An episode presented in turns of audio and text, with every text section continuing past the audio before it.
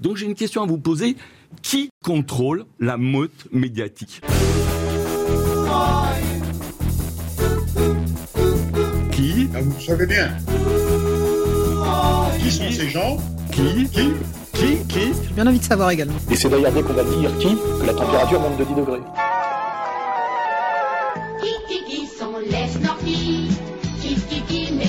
S'il n'y a pas assez d'eux, il faut nous dire de quoi il y a trop. Qui? Ben, C'est la communauté que vous connaissez bien. Je vous demande de vous arrêter. Qui a le droit? Qui a le droit? Qui a le droit de faire ça? C'est parti mon kiki Chers auditeurs, bienvenue pour cette 18e édition de C'est parti mon kiki, l'émission des pronoms interdits et des développements debout. Paul Verbeck à l'antenne de RFM. Nous avons aujourd'hui la joie de recevoir Alain Soral, écrivain, essayiste, président fondateur d'Égalité et Réconciliation, et Xavier Poussard, rédacteur en chef de la lettre d'information confidentielle Faits et Documents. Émission dictée aujourd'hui par l'actualité du remaniement. Une première question pour démarrer. De quoi le gouvernement Attal est-il le nom?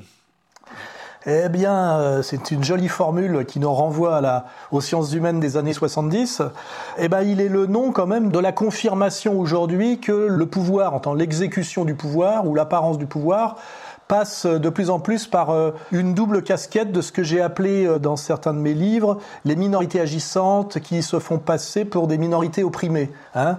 Je l'ai dit de manière un peu humoristique et ça m'a été reproché en disant que le passage du gouvernement Borne au gouvernement Attal était ce qu'on peut appeler le changement dans la continuité, c'est-à-dire le passage d'une vieille euh, lesbienne ashkénaze à un jeune homosexuel séfarade. Ça m'a valu mon exclusion de X, j'y suis pas resté longtemps, et pourtant c'est la pure réalité, donc ça n'est absolument rien diffamatoire. Mais aujourd'hui, euh, on appelle diffamatoire de dire la vérité de manière un peu euh, crue. Hein. Voilà, il faut soit se taire, soit enrober. Et puis évidemment, derrière, il y a cette idée que quand vous avez cette double casquette, vous êtes par définition incritiquable, parce qu'on peut pas critiquer le bilan d'un mec de 35 ans qui n'a finalement aucun bilan. Donc de toute façon, toute critique sera considérée comme de l'antisémitisme et de l'homophobie. On voit bien qu'aujourd'hui, il y a le, la double sanction, la double censure, ce qui veut dire que ça donne tout crédit euh, à Attal pour avancer dans un premier temps, puisque tous ceux qui se sont un peu agacés de cette euh, nomination ont immédiatement été traités par les médias mainstream de gens qui ne jugeaient pas sur les actes, mais sur l'être, c'est-à-dire euh, une espèce de critique ontologique qui serait le, du racisme radical par définition, hein, genre euh, persécuté pour ce que je suis et non pas pour ce que je fais, alors que souvent l'être et le faire vont très bien ensemble hein, quand, on, quand on étudie sérieusement. Alors justement, il y a une forme de paradoxe là, parce que la présence de ces minorités agissantes au sommet est de plus en plus visible, et euh, elles continuent de se targuer du statut de victime pour imposer leur, euh, leur pouvoir. Oui, bah c'est la grande astuce de cette chose qui a commencé avec la montée au pouvoir du féminisme, on va dire du féminisme de représentation. Parce qu'on peut toujours dire qu'il y a un féminisme social légitime, pas passer pour des brutes, et puis un féminisme de communication. Et au départ, effectivement, ça a beaucoup joué avec le féminisme. Hein. Et puis comme ça fonctionne, et ben ça glisse. Et puis on est passé du féminisme à l'homosexualisme. Euh, on peut aussi avoir la grossophobie, on peut avoir tout ça. Et puis la matrice, au départ, évidemment, c'est le grand truc de Nuremberg, quoi. C'est effectivement l'antisémitisme, c'est-à-dire une minorité agissante très très puissante et très très bien représentée, qui euh, interdit toute question sur cette montée en puissance, qui peut être euh, individuelle et légitime, ou alors une stratégie communautaire qui pourrait être critiquable, eh ben, c'est de rendre toute critique possible au nom de l'antisémitisme. Donc antisémitisme, antiféminisme, homophobie, euh, en étant, en étant comme ça, ce qui veut dire que on a un pouvoir qui s'éloigne de plus en plus du peuple, de la représentation populaire, pour être de plus en plus euh, élitiste et, et assez peu démocratique dans sa représentativité, mais qui est parallèlement de plus en plus C'est ça le marqueur de l'époque, d'où à la fois une terreur, une langue de bois incroyable, et puis un agacement qui monte et qui ne trouve pas à s'exprimer en dehors de chez nous, hein, c'est-à-dire de la complosphère. Et du côté des réseaux, euh, Xavier, quels sont les, au-delà de l'étiquette euh, jeune euh, juif et gay, euh, les réseaux constitués derrière Gabriel Attal? Alors, on va y revenir, mais d'abord, je voulais faire une, un petit rappel aussi concernant euh, effectivement l'actualité d'Alain Soral par rapport à cette nomination, puisqu'il s'est fait bannir de X pour avoir fait remarquer que c'était une lesbienne, donc je cite une lesbienne ashkénaze qui était remplacée par un gay séfarade. Donc ça a été perçu vraiment comme quelque chose d'inacceptable d'une part, alors que de façon très bizarre, on nous explique par exemple qu'on pourrait relancer la candidature de Michelle Obama en nous expliquant précisément que c'est un super produit puisqu'elle est femme, qu'elle est noire et qu'elle est jeune. C'est-à-dire qu'en fait, ces qualificatifs essentialisants sont utilisés par le pouvoir pour promouvoir des individus, mais si on déplore ces qualificatifs essentialisants, on est immédiatement mis au banc du débat public, voire même radié, en l'occurrence, concernant Alain Soral. D'ailleurs, ça amène une réflexion, puisque je voyais une vidéo de M. Jonathan Greenblatt, qui est le président de l'Anti-Defamation League du Bnebrit, qui est l'équivalent de la LICRA, si on veut, au niveau mondial, et qui expliquait dans une vidéo, on a diffusé sur notre compte Twitter, donc, qui se vantait dans une vidéo d'avoir le contrôle sur la modération de X, y compris avec la nouvelle direction, c'est-à-dire avec Elon Musk. Et il était dans son bureau, et dans son bureau, il y avait un drapeau LGBT derrière lui. Donc ce type qui est un militant communautaire juif avait un drapeau LGBT dans son bureau. Et en fait, c'est la montée aussi en puissance d'une sorte de judaïsme LGBT d'importation américaine qui s'appelle le judaïsme libéral. Quand j'avais travaillé sur l'affaire Epstein, le judaïsme libéral revenait de façon constante dans les réseaux profonds de l'affaire Epstein, qui est importé en France à travers les histoires de femmes rabbins du type Delphine Orviller, qui est toujours promu sur France Inter, les rabbins transgenres. Et je signale, alors on va nous expliquer qu'il y a six genres dans le Talmud, que la théorie du genre vient du Talmud. Je précise quand même que le judaïsme libéral est pas reconnu par le consistoire. Le consistoire ne reconnaît pas le judaïsme libéral. C'est-à-dire qu'à la limite, un juif normal, bon, c'est un détaillant euh, séfarade qui vote euh, Éric Zemmour, et dans son imaginaire, il est plus proche du rabbin Citruc, qui expliquait que l'homosexualité était une abomination. Donc le judaïsme libéral en France, c'est aussi, par exemple, le Bet Avrim, c'est-à-dire l'association qui regroupe les juifs LGBT, dont on se rappelle qu'elle a été quand même créée dans les locaux du Centre du Christ libérateur du pasteur Doucet. Vous voyez, c'est ces réseaux-là aujourd'hui qui sont vraiment au pouvoir et du fait qu'ils ne soient pas reconnus par le consistoire, c'est-à-dire techniquement, ils ne sont pas reconnus comme juifs par le consistoire. Donc on s'approche vraiment de la phrase de l'Apocalypse de Jean qui paraît-il, on n'a plus le droit de citer, puisqu'à chaque fois que quelqu'un l'a cité, il a été poursuivi devant la 17e chambre par les associations. Donc ça, c'est vraiment très intéressant. Bon, on va la citer quand même, puisque c'est quand même une, phrase de l'Apocalypse de Jean, c'est-à-dire ceux qui se disent juifs et qui ne le sont pas et qui ne sont qu'une synagogue de Satan. Euh, fin de citation. D'ailleurs, au rang des réactions, je trouve très intéressant que Jean-Luc Mélenchon, qui avait déjà parlé de ceux qui avaient crucifié le Christ là cette fois, il a cité l'Ecclésiaste en parlant du gouvernement Attal, en citant effectivement Malheur à toi, pays dont le roi est un enfant. Et il a été, il me semble, le seul à mettre les pieds dans le plat en expliquant que de toute façon, Gabriel Attal n'était pas Premier ministre, qu'il était simplement le nouveau porte-parole d'Emmanuel Macron et qu'il y avait un affaissement de la fonction de Premier ministre, mais ça on pourrait y revenir. Oui, Alain?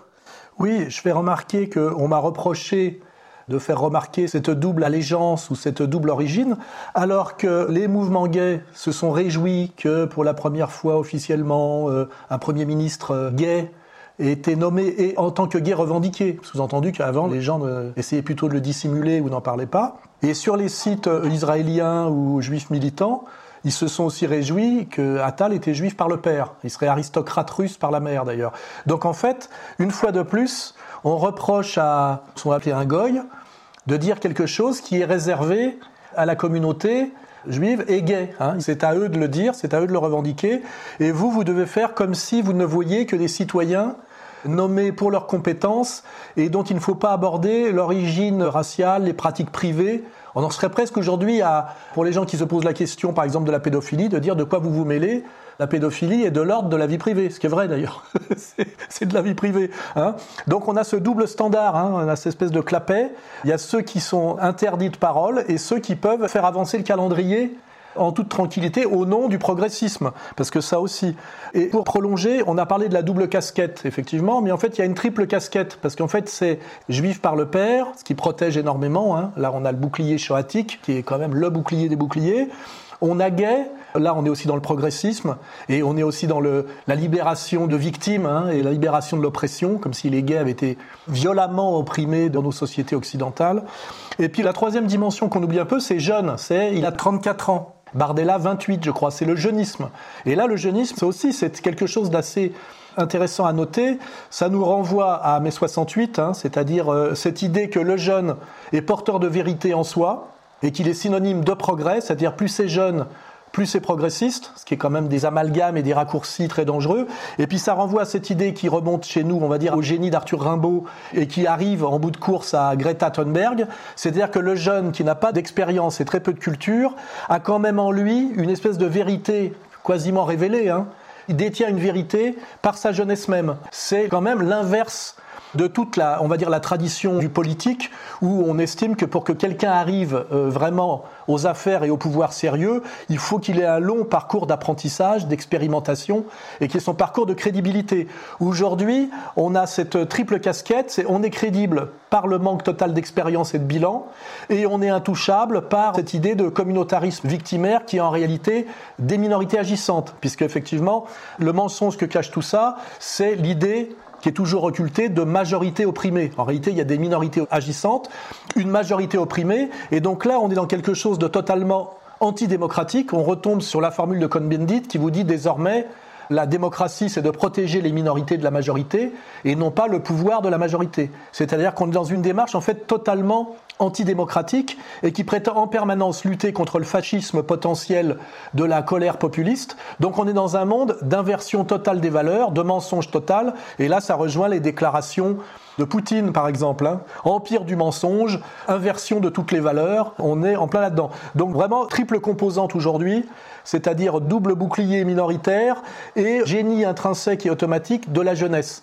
Et là d'ailleurs on a, on en parlera tout à l'heure, un Attal à 34 ans dont le rival qui nous est proposé par les médias est un Bardella de 28 je crois. Donc je ne sais pas à un moment donné on pourrait trouver peut-être une jeune fille de 18 qui va, qui va casser la baraque, issu probablement de la NUPES, vous voyez On doit s'attendre à ce genre de truc. Et ça amène tout ça, on va pas le développer tout de suite, le fantôme totalement anachronique de Mélenchon, qui lui est le vieux briscard de la politique, mal, euh, avec une espèce de figure de petit père des peuples, qui fait plus penser à Joseph Staline. Mais bon, on va pas embrayer tout de suite là-dessus. À travers Mélenchon, on revient quand même sur euh, l'essentialisation et ce que sont les personnages intrinsèquement. C'est-à-dire que aujourd'hui, on est vraiment à cette époque où les personnages incarnent ce qui sont profondément au-delà même des idéologies. Sur le cas Jordan Bardella, euh, Gabriel Attal, Jean-Luc Mélenchon, c'est quasiment évident et il suffit de voir chaque séquence médiatique pour voir le fonctionnement de Mélenchon. D'ailleurs, qui doit beaucoup souffrir parce que je pense qu'ils doivent être trois à comprendre au sein de son parti ce qu'il fait réellement, quoi. Les autres euh, suivent sans comprendre, il doit être dans une solitude assez extrême. Et n'oublions pas qu'il se fait pas pousser vers la porte, mais il y en a qui aimeraient vraiment lui faire la peau, qui sont les jeunes femmes du parti, qui sont de moins en moins jeunes, mais qui représentent quand même une plus grande jeunesse. Et là, on a le tandem Autain-Rousseau qui rêve de le pousser dehors. Et ce qui est intéressant, c'est que pour moi, aujourd'hui, il y a deux choses à comprendre, c'est que pendant des décennies, le sociétal était un mensonge pour cacher le social, c'est-à-dire qu'on était sur des rapports capital-travail, hein, sur des rapports gauche-droite sérieux, qui étaient un peu maquillés et masqués, qui étaient une stratégie de gauche par le sociétal. Mais aujourd'hui, où il n'y a plus de contestation de la gestion libérale, réellement l'opposition politique devient le sociétal au sens que c'est le mâle adulte euh, hétérosexuel représenté par le Sud global contre le jeunisme homosexualiste, euh, pour pas dire plus, incarné par l'Occident collectif. Donc on n'a plus une lutte gauche-droite capital-travail, puisque je veux dire euh, la Russie est libérale, hein. mais par contre on a vraiment une lutte aujourd'hui qui fait sens politiquement. Pendant longtemps j'ai analysé que c'était un masque, mais aujourd'hui ça fait vraiment sens. On a presque une alliance Bardella-Attal par la jeunesse puis une ambiguïté dans la présentation, hein, parce que moi je me pose des questions sur Bardella, on pourra y revenir. Et puis de l'autre côté, un Mélenchon qui serait plus l'héritier dans cette logique-là de Jean-Marie Le Pen. Le type qui est, comment dirais-je, anachronique et qui est le chien dans le jeu de quilles. le, chien qui remue la queue dans le jeu de quilles gay. Hein. Et ça, c'est assez étrange parce que ça m'est venu. Je me suis dit finalement, qui est aujourd'hui l'héritier de Jean-Marie Le Pen? Dans le type qui va à contre-courant, qui fait des sorties, qui scandalise tout le monde, qui se fait traiter d'antisémite aujourd'hui. Eh ben, il y a eu Marchais, puis il y a eu Le Pen, et aujourd'hui il y a Mélenchon d'une certaine manière, qui incarne ce refus d'une certaine modernité euh, fallacieuse basée sur la destruction du logos, hein, c'est-à-dire un monde réduit à de la communication immédiate, à de l'émotionnel et à ce qu'on peut appeler du mensonge, de, enfin de l'apparence. C'était d'ailleurs le, l'émission, la complément d'enquête sur Bardella, était entièrement là-dessus, en prétendant d'ailleurs être critique. C'était euh, dire attention, euh, derrière cette apparence très très bien gérée, il resterait peut-être encore quelque chose de droite chez Bardella, en oubliant qu'il incarne quand même la droite de la droite. Quoi. Donc on est vraiment maintenant dans la détermination politique par le sexe, par la race, par l'âge, par la pratique sexuelle, et on oublie en fait tout ce qui fait historiquement le sérieux du politique, les rapports sociaux, euh, le rapport capital-travail, etc. Et ça, c'est le grand glissement aujourd'hui. Avant, c'était un masque. Aujourd'hui, je pense que c'est la réalité profonde. Si on revient sur la composition de ce gouvernement, donc on voit qu'on a affaire à des, des devantures de vitrine hein, euh, avec euh, Attal, mais il n'y a pas que Attal dans ce gouvernement. Ce qui est intéressant, et Mélenchon l'a souligné en soulignant que Gabriel Attal n'était jamais qu'un porte-parole et qu'il y avait un affaissement, un effondrement de la fonction, puisque en fait c'est le même titre, mais ça n'a plus du tout le même contenu. Ça n'a plus rien à voir avec ce qu'était un Premier ministre de la Ve République. C'est quoi un Premier ministre dans la Ve République? C'est un homme d'État qui était chargé de diriger l'administration. C'est-à-dire le président est chargé du régalien et le Premier ministre est chargé de l'administration. C'était euh, Laurent Fabius, Dominique de Villepin, Édouard Balladur, Lionel Jospin, François Fillon, d'ailleurs jusqu'à Édouard Philippe. En vérité, Édouard Philippe a été le dernier Premier ministre de la Ve République. Ce qui révèle ça, c'est le fait que c'était le dernier à choisir, par exemple, son directeur de cabinet, qui était Monsieur Ribado-Dumas, Benoît Ribado-Dumas.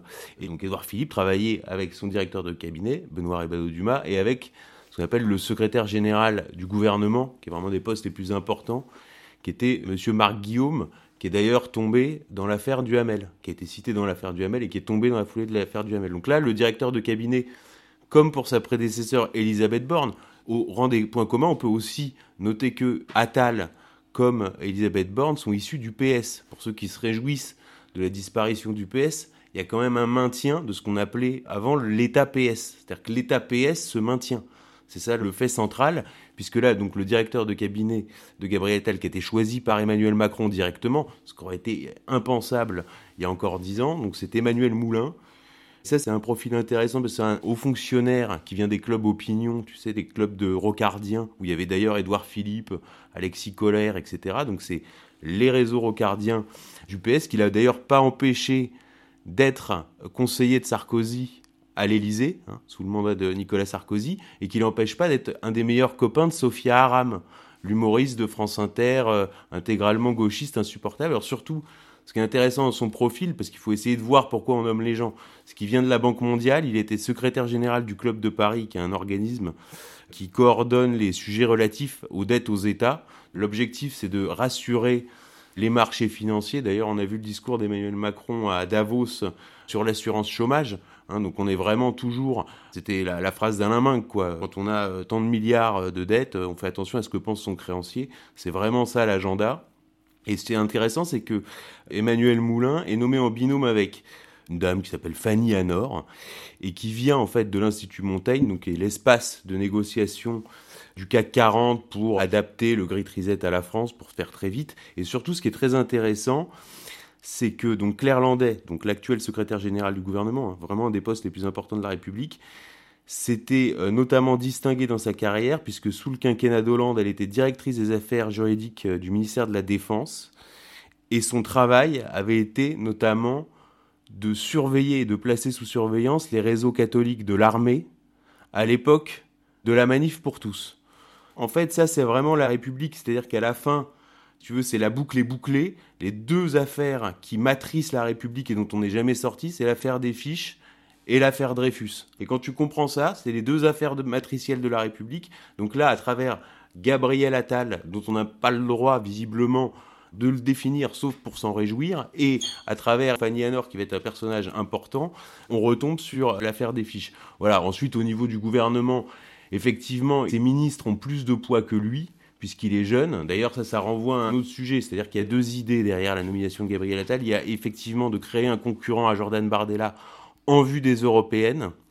Et surtout, il y a tuer un potentiel concurrent. C'est-à-dire, on fait humilier tous les autres concurrents, c'est-à-dire Darmanin, Bruno Le Maire, etc., par un type jeune et sans expérience. Hein. c'est-à-dire, il y a cette dimension-là dans la Macronie. Il faut bien comprendre qu'on est le cerveau du couple présidentiel, c'est-à-dire que les deux piliers de la base psychologique, c'est l'atelier théâtre et la boîte à chocolat. C'est-à-dire quand vous articulez l'atelier théâtre et la boîte à chocolat, vous comprenez vraiment leur psychologie. Donc on nomme un guet dont on nous a bien expliqué que c'était Brigitte qu'il avait choisi parce que c'était son chouchou, qu'elle ne lui voyait aucun défaut, elle est venue avec une nouvelle perruque sur TF1 pour l'expliquer.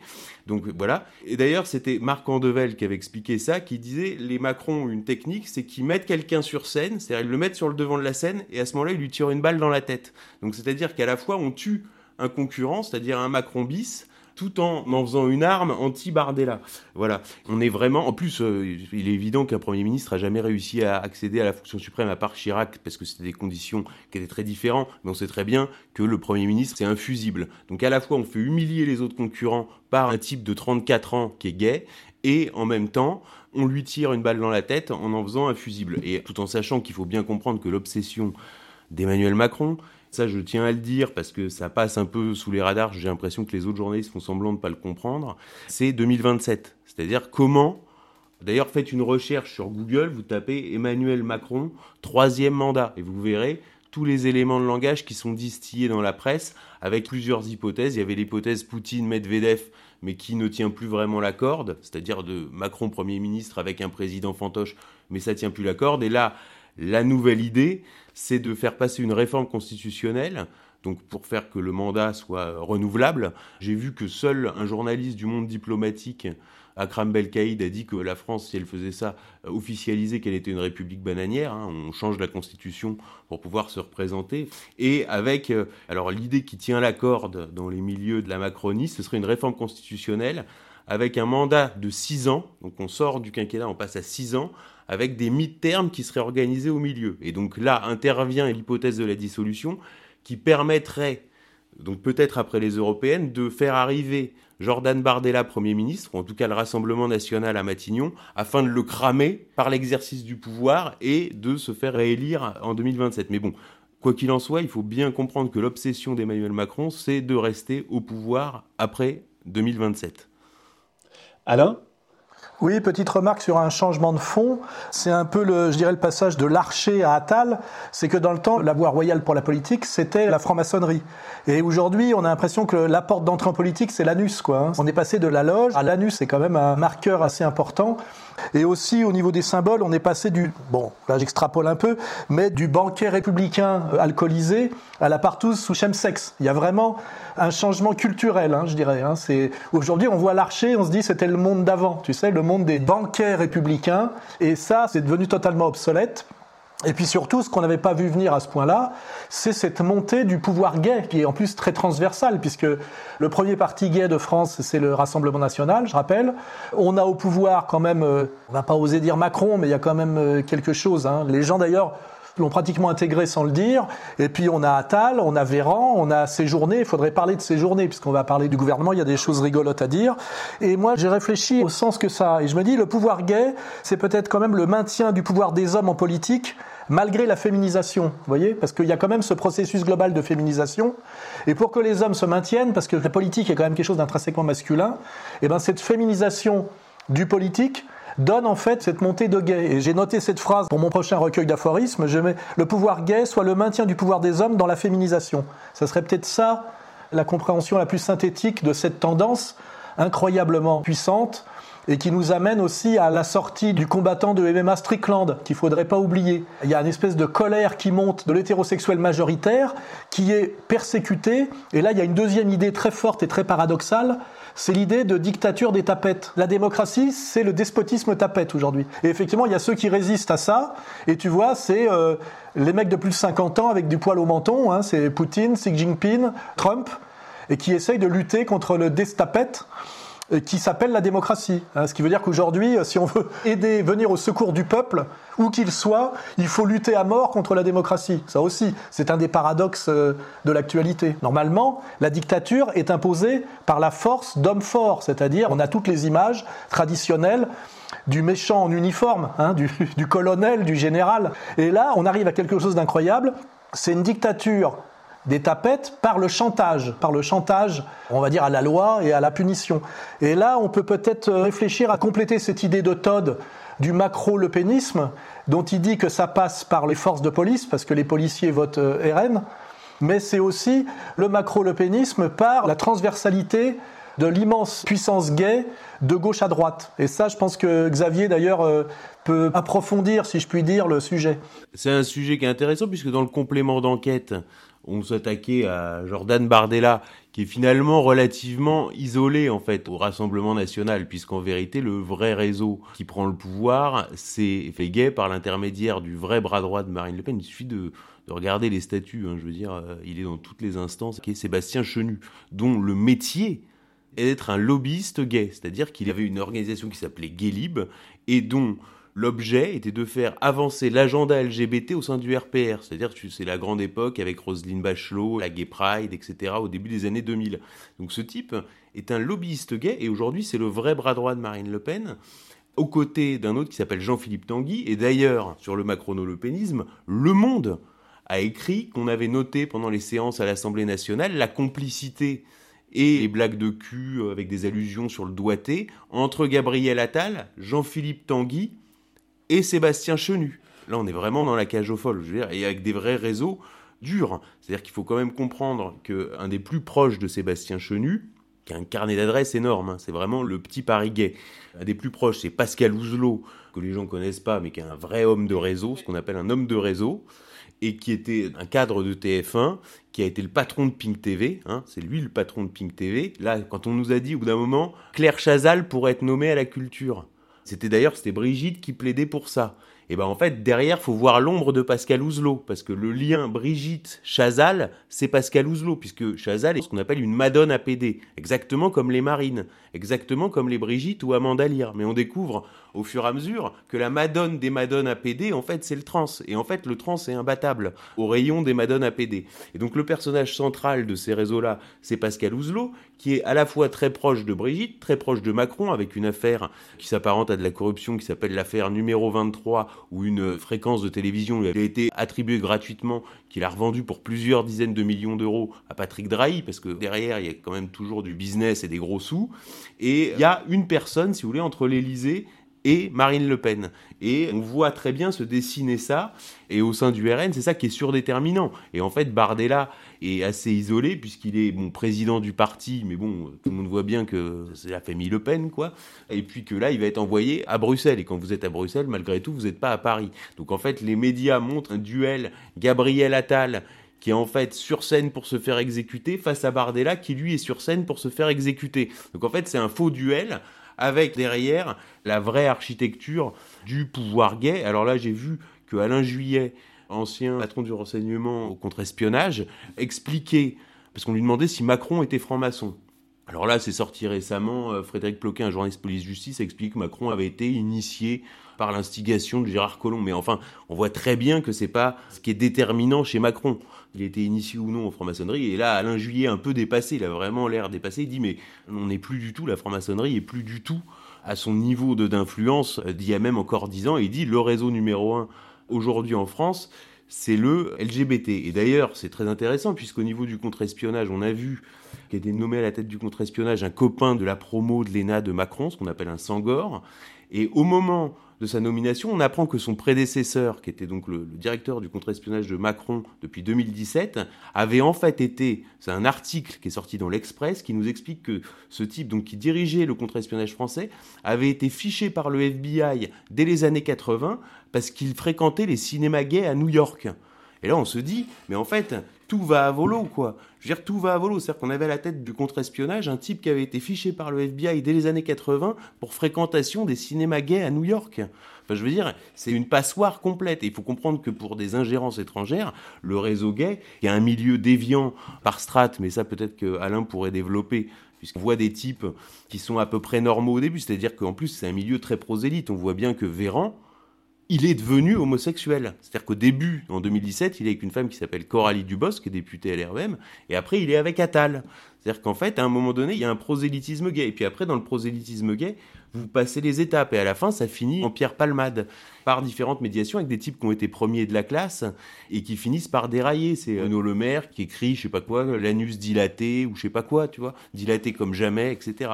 Et vraiment, c'est une fuite en avant, un effondrement du politique et un pouvoir qui a plus aucune limite. Là, on voit également Mathieu Gallet, nommé à la tête du conseil de surveillance des échos. Alors qu'est-ce que c'était que le conseil de surveillance des échos? C'était un type qui s'appelait André Lévilang, qui était un homme des Rothschild, qui avait dirigé Paris-Bas. Les échos étant un peu le Financial Times français, lié effectivement le cercle des économistes, euh, les rencontres d'Aix-en-Provence. Enfin, c'est très, c'est la doxa euh, néolibérale, il n'y a pas de problème. Et là, on voit que c'est Mathieu Gallet qui le remplace. On se dit, mais euh, quelle qualification encore André Lévilang qu'on peut discuter idéologiquement, mais bon, là, il n'y a aucune compétence. C'est-à-dire que vraiment, et en plus, c'est du foutage de gueule. C'est-à-dire que en plus, c'est Mathieu Gallet, quoi. C'est quasiment du crossover permanent, quoi. C'est comme les selfies de Brigitte avec Mathieu Gallet. On est dans le crossover et ils s'amusent. Et la France va dans le mur. C'est ce que j'avais dit. Hein. Les Rothschild ont donné les clés du camion LGBT. La France ressemble à la voiture de Pierre Palmade. Et on est dedans. Et le problème, c'est que nous, on est dedans, tu vois. Et on sait qu'on va dans le mur, tu vois, mais on y va. Alain?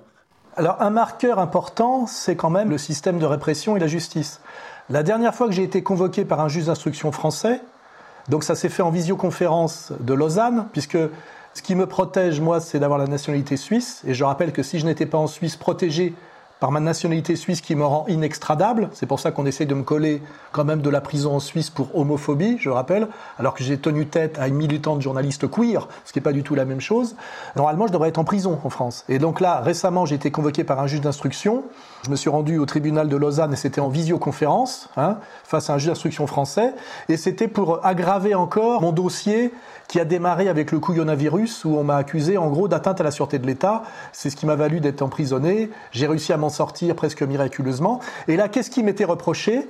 Incitation à la haine raciale toujours et incitation à la haine parce que j'avais cité dans une vidéo l'Apocalypse de Jean et le fameux passage qui aboutit au terme synagogue de Satan. En fait, le juge d'instruction m'a dit que j'incitais à la haine, parce que je parlais de satanisme évidemment, contre les satanistes. Donc j'ai posé la question, j'ai dit est-ce que la République maintenant est là pour protéger Satan de ceux qui oseraient le critiquer? Et j'ai fait remarquer que les deux phrases qui m'étaient reprochées là dans cette euh, nouvelle mise en examen venaient directement de l'Évangile de Matthieu et de l'Apocalypse de Jean. Et ça c'est quand même un marqueur, c'est qu'aujourd'hui vous pouvez être envoyé au tribunal pour incitation à la haine parce que vous avez parlé de satanisme. Et on voit bien que dans cette espèce de tandem judéo-gay, très loin d'ailleurs du judaïsme euh, traditionnel, on le voit avec des drapeaux, où on voit du LGBT avec du baphomet, enfin tout ça c'est totalement visible. Et ben ça aujourd'hui c'est peut-être une des choses qui est le plus sanctionné quand vous mettez le doigt sur ce que j'appelle depuis des années le satanisme et ses réseaux. J'étais un des premiers à les appeler pédosatanistes de réseau. Et ben ça, c'est très violemment réprimé aujourd'hui. Et ça me rappelle quelque chose d'assez incroyable que Dieudonné avait subi à l'époque chez Frédéric Tadei. C'était quand il s'était fait menacé par maître Thierry Lévy, que j'ai bien connu, qui est mort depuis, qui s'offusquait qu'on n'ait plus le droit à la pédophilie, en gros, qu'il y a une espèce de montée de réaction face à la pédophilie, et qui, d'ailleurs, s'adressant à Dieudonné, en profitait pour le menacer de violence physique s'il continuait à s'obstiner. Hein. D'ailleurs, je rappelle que Tadei, sans doute pour avoir trop invité de gens qui étaient capables d'exposer ce genre de, de, dialogue et de hiérarchie de valeurs, a fini par sauter. Et aujourd'hui, on n'est plus dans cette période, je dirais, préalable. On est dans cette période de terreur, de silence imposé, qui nous donne une espèce d'évidence sur, je dirais, la fin de la démocratie en France, un régime autoritaire appuyé sur ce qui incarne toutes les faiblesses et l'inverse de tout ce qui légitimerait l'autorité. Et puis derrière, n'oublions pas, à la culture, ils ont quand même réussi à coller une beurette qui est Rachida Dati, qui est quand même euh, on est dans le semi-prostitutionnel hein, pratiquement. Hein. Donc euh, la part méprisée, quoi, toujours, c'est du chalgoumi d'une certaine manière, du chalgoumi gouvernemental. Et puis derrière, la chose très très angoissante qui nous ramène à Macron marchant avec des petits enfants euh, sur le champ de Mars, c'est qu'on va de plus en plus vers une guerre ouverte contre la Russie. N'oubliez pas que le dernier discours de Macron, c'est sur le réarmement généralisé. Hein. Il a parlé de réarmement. Il commence par le réarmement moral, le réarmement civique, et on est quand même aussi dans une période d'avant-guerre qui n'est plus du tout symbolique, hein, qui est presque là, et sur l'idée que Macron puisse se maintenir au pouvoir, je complète un peu ce qu'a dit euh, Xavier tout à l'heure, c'est que si jamais on rentre en état de guerre, il est possible aussi qu'on fasse comme Zelensky l'a fait, c'est-à-dire que le processus électoral s'arrête au nom de l'intérêt supérieur avec un gouvernement d'union sacrée. On voit très bien là où on pourrait faire du transversal gauche-droite qui est en fait euh, de la grande fraternité gay. Et tout ça est à nos portes. Hein, tout ça est à nos portes. C'est ni délirant ni dans un futur lointain. Sur une touche peut-être un petit peu plus légère, vous voulez dire un mot de Ces journées, c'est-à-dire que c'est l'ex du Premier ministre qui devient ministre des Affaires étrangères. Et alors moi, j'avais eu des contacts à Bruxelles parce qu'il s'occupait d'implanter le parti de Macron au Parlement européen. Moi, j'en entendais parler dans la presse, tu sais, je lis les portraits dans la presse où on nous expliquait que c'était encore un génie. Parce qu'à chaque fois, on t'explique maintenant que les mecs sont des génies. C'est-à-dire qu'à chaque fois, c'est les mêmes trucs. C'est-à-dire, ils dorment pas la nuit. euh, il y avait eu pareil sur un mec qui s'appelle euh, Ismaël Emelien. Tu vois, le type était présenté comme un génie. En fait, on découvre que son vrai boulot, c'était de faire des tweets trolls sur les réseaux sociaux depuis l'Elysée. On nous fait le coup en ce moment avec euh, Nathan Dever dans le genre génie. Oui, voilà, c'est ça. Donc, oui, exactement. Oui, qui hésitait entre être chroniqueur à CNews et rabbin, quoi. Enfin, c'est n'importe quoi, de toute façon. Enfin, tout ça n'a plus aucun sens. Et mes contacts m'avaient dit, mais ce mec-là, en fait, il parle même pas français, parce qu'en fait, il a été éduqué à Madrid et à Buenos Aires. D'ailleurs, c'est peut-être une des raisons, parce qu'il y a visiblement un agenda avec euh, Ravière euh, Millet, là, euh, c'est pareil, on est tellement dans n'importe quoi que les bras nous en tombent. Et donc, lui, il parle même pas français. C'est-à-dire que le type, non seulement a pas les diplômes, c'est l'ex du Premier ministre, et ils étaient paxés.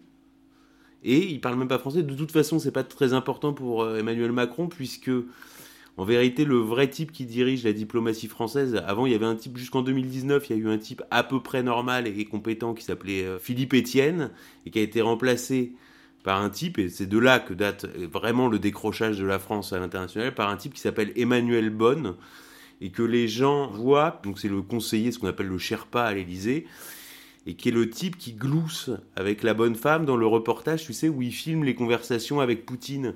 C'est-à-dire que le type, il est à l'Elysée, tu sais, il téléphone avec Poutine pour éviter la guerre avec l'Ukraine, et en fait, il fait du Jean-Yves Lafesse, quoi. Puis en plus, et après, il diffuse ça sur France 2, tu vois, en s'imaginant que si tu veux, ça va passer. Alors que non, tous les chefs d'État du monde entier se disent, mais attends, on peut plus parler avec, c'est plus un interlocuteur crédible, puisqu'il y a un homosexuel à côté, une nana qui glousse, et les caméras de France 2, et ensuite c'est diffusé à la télé. Donc en fait, le type n'est plus du tout un interlocuteur crédible. Mais, visiblement, moi c'est ça que je ne m'explique pas, il n'y a personne dans ce qui constitue, euh, je sais pas quoi, le pouvoir en France, quoi, les réseaux de pouvoir, il n'y a personne pour monter une opération pour mettre fin à ça, quoi. Je veux dire, ils sont tous au garde à vous. Alors, euh, Gabriel Attal, c'est un génie, Emmanuel Macron, c'est un génie, c'est quelque chose de complètement hallucinant. Donc là, c'est journée, oui, pourquoi pas, c'est journée, quoi. Voilà. Alain? Alors là, sur la langue française, il y a quand même quelque chose d'autrement symbolique. Je rappelle que Séjourné est au Quai d'Orsay, je crois, et que traditionnellement, la langue diplomatique mondiale était le français parce que c'était la langue qui permettait le plus de raffinement, le plus de finesse.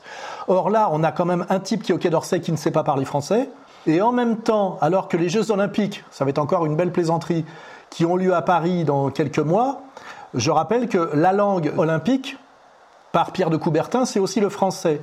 Eh ben, la chanson, avec une chorégraphie grotesque des Jeux Olympiques de Paris, est en anglais. C'est-à-dire qu'il y a, de la part des élites françaises, que ce soit par les Jeux Olympiques ou le Quai d'Orsay, à détruire la langue française, qui est quand même, la langue, c'est le vecteur de la culture par excellence, et c'est la vision du monde. Le français, c'est une vision du monde comme l'anglais est une vision du monde. Tu peux pas dissocier une langue de sa vision du monde. Et il y a une volonté par nos élites, soi-disant françaises, de détruire, d'humilier la langue française systématiquement. Et on peut aussi parler des derniers ministres de la culture, en inclusif ou pas, qui se sont succédés.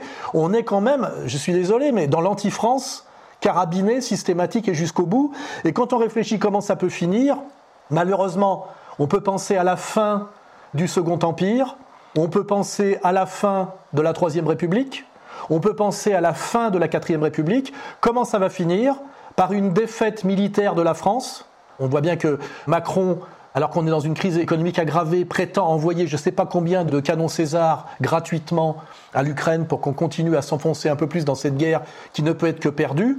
Et malheureusement, là, on a quelque chose de très français, c'est que la révolution nécessaire qu'il faut absolument faire en France pour que la France ne disparaisse pas totalement, malheureusement, va passer par une phase de défaite militaire.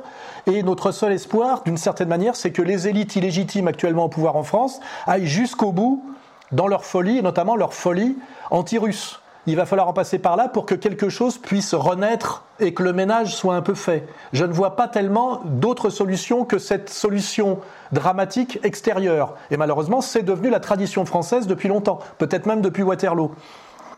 C'est pas un sujet de la même élévation, mais euh, vous voulez dire un mot quand même de Moussa Darmanin?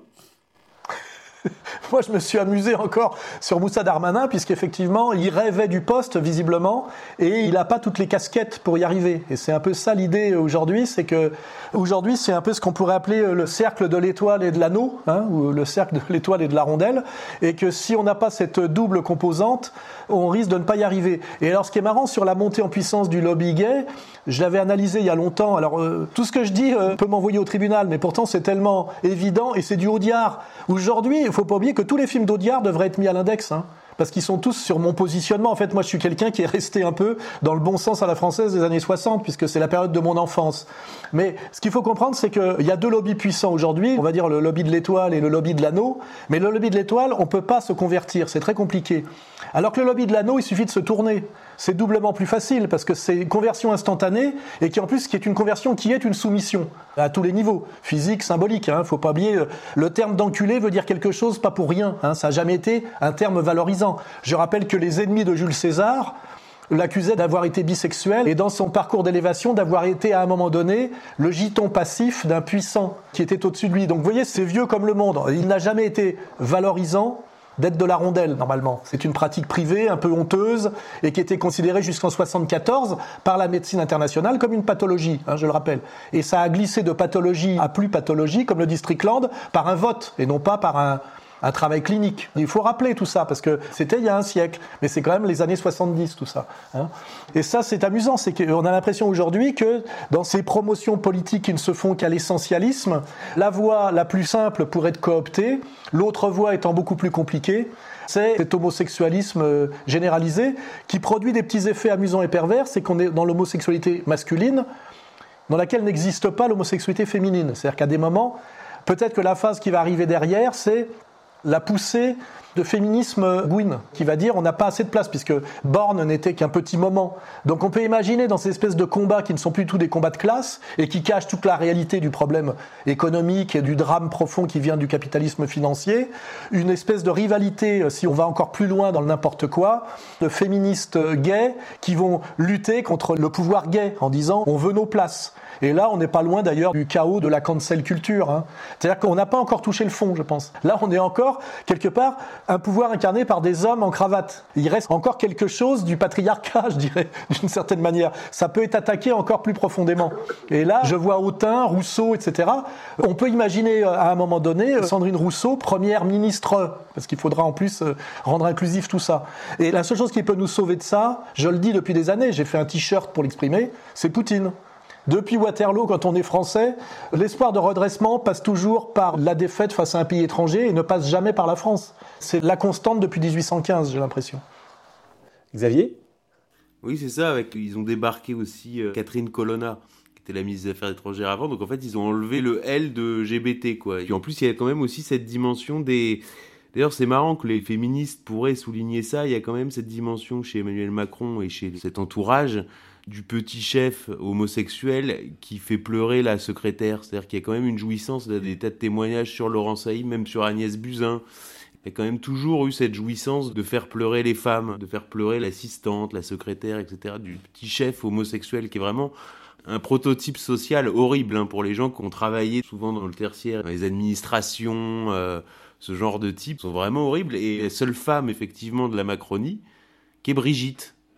Exactement comme on va nous présenter Michelle Obama aux États-Unis, puisqu'on pas représenter euh, décemment Biden, et que pour redonner un souffle à la candidature démocrate, à part événement signe noir, c'est-à-dire nouvelle pandémie, euh, panne informatique mondiale, euh, etc., qui nécessite de pas aller à l'élection, quoi, parce qu'on peut aussi être sur ce genre de scénario. Hein. Tout est sur la table. Entrée en guerre, panne informatique mondiale. On avait aussi évoqué l'invasion ovni qui est un sujet dont on parle de plus en plus, avec aujourd'hui en plus des injonctions contradictoires. C'est-à-dire qu'à la fois on peut avoir l'invasion ovni, mais en même temps on commence à nous expliquer pourquoi est-ce qu'on pourrait plus aller sur la Lune aujourd'hui. C'est-à-dire qu'il y a des officialisations. Euh, enfin, c'est le serpent qui se mord la queue, quoi. On est vraiment sur des disjonctions narratives euh, très graves. Mais donc sinon, alors en admettant qu'il n'y ait pas d'événement noir, ce serait Michelle Obama. Donc en fait, il n'y a plus que des gays.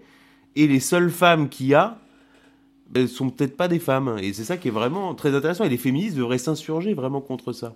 Alain? D'ailleurs, quand on pense aux martiens, puisqu'il y avait deux questions à poser, c'était est-ce qu'il y a de l'antisémitisme sur Mars? Puisque c'est avant de voir si on dialogue avec eux, il faudrait vérifier. J'avais répondu à cette question. Mais il n'y a pas de martienne. Alors que peut-être que le martien, tu sais, n'est pas bisexué dans sa conception, ce ne sont que des mâles, et ce sont des escargots, tu vois. Donc il y a peut-être un tropisme martien gay, sans même le dire. Parce que je n'ai jamais vu, moi, de petits gris femelles. Les extraterrestres sont toujours des mâles. On s'est d'ailleurs même pas posé la question. Donc, euh, tout ça, c'est, si on n'y prend pas garde, tout ça, c'est le monde de demain qui nous est annoncé. C'est à un moment donné la validation de la gaïtude comme nature supérieure par le martien escargot. Vous voyez, euh, hermaphrodite? On, J'espère qu'on peut encore s'amuser parce que on est tellement dans le n'importe quoi et c'est tellement triste et puis surtout c'est tellement lourd pour la paysannerie, pour le monde ouvrier, pour la sécurité, pour la culture française. On n'est plus capable maintenant de nommer d'ailleurs un ministre de la culture mâle. Il est pratiquement obligatoire que ce soit une femme et une femme très très loin de la France. Hein. Il faut que ce soit très loin de la masculinité et très loin de la France, c'est-à-dire très loin de la culture française en réalité, puisqu'elle est majoritairement faite par des mâles français. Donc tout ça, voilà, c'est euh, l'accélération de l'effondrement et du chaos et du n'importe quoi. Le seul côté intéressant, ce serait de pouvoir en rire. Malheureusement, le rire est totalement euh, interdit. Et donc, le seul espoir par rapport à tout ça, c'est l'intervention extérieure brutale. Et là, on rentre aussi dans une tradition française. C'est la corruption, la collaboration jusqu'au bout, une période d'explosion révolutionnaire, puisque c'est finalement la République, sa légitimité, c'est la révolution. Et puis derrière, euh, une phase d'épuration qui, dans un premier temps, s'est appelée la terreur, même si on peut en discuter, parce que c'est que 17 000 personnes. C'est beaucoup moins que les morts de la commune, mais ils ne viennent pas du même endroit. Mais on est obligé de dire que la France, finalement, se maintient dans une tradition. C'est un pouvoir illégitime qui va jusqu'au bout de son illégitimité insupportable. Un pays qui s'effondre, parce qu'à un moment donné, on voit vraiment le parallèle avec euh, la montée des années 30, où les mêmes qui avaient empêché la France de réarmer, les mêmes qui n'avaient pas appliqué les sanctions de Versailles jusqu'au bout, nous poussent aujourd'hui non pas à attaquer l'Allemagne, mais à attaquer la Russie, alors qu'il est écrit dans le marbre qu'on ne peut que perdre. Ce sont exactement les mêmes. On en est comme Maurras, à espérer une divine surprise, qui, je le rappelle, euh, l'a conduit euh, non pas à l'île du diable, mais à l'île Dieu. L'île du diable, c'était pour Dreyfus. Et malheureusement, moi qui suis un patriote français, je me trouve à espérer pour sauver la France que Macron aille jusqu'au bout dans sa folie pour que Poutine soit obligé d'aller jusqu'à Brest. C'est quand même la vraie tragédie française, c'est qu'on ne peut pas s'appuyer sur les forces françaises pour espérer le redressement. Et l'exemple le plus évident aujourd'hui, c'est la dérive du FN en RN. Aujourd'hui, le RN n'est pas du tout un parti d'opposition ça, ça sera un sujet que je traiterai dans mon prochain SAPTR. Aujourd'hui, le RN est vraiment devenu le parti de la collaboration et la roue de secours du pouvoir dont je parle le plus illégitime pour se maintenir un peu plus par euh, du chenu Bardella ou je ne sais pas quoi. La trahison jusqu'au bout de Jean-Marie Le Pen et de ce qu'il représentait par sa fille Marine. C'est quand même infiniment triste quelque part de voir que un patriote français aujourd'hui est obligé d'espérer la défaite et le châtiment de son pays et aussi qu'on ait autant honte des élites en place. Je veux dire, euh, Macron, Brigitte et tout ce qu'il y a derrière nous rendent grotesques aux yeux du monde entier. Et aujourd'hui, on ne peut espérer quelque part le salut que par le Sud global, alors que nous, on est issus quand même au départ du génie et de la supériorité de l'Occident collectif. Aujourd'hui, tout est totalement inversé et ça nous amène d'ailleurs jusqu'à Gaza, tout ça. Ça nous amène jusqu'à Gaza. On se sent totalement solidaire des Palestiniens qui sont quand même très loin de nous, et on ne veut rien avoir à faire avec les Israéliens qui sont été bien plus proches de nous, évidemment. Et c'est ça. Il y a la dimension humoristique, le rire désespéré, hein, la dimension humoristique et la dimension tragique qui sont totalement inséparables aujourd'hui. Merci Alain, merci Xavier, c'est sur ces fortes paroles que nous concluons l'émission. Chers auditeurs, merci de nous avoir suivis. Nous vous rappelons que vous pouvez nous apporter votre soutien en contribuant au financement associatif d'Alain Soral et de la rédaction.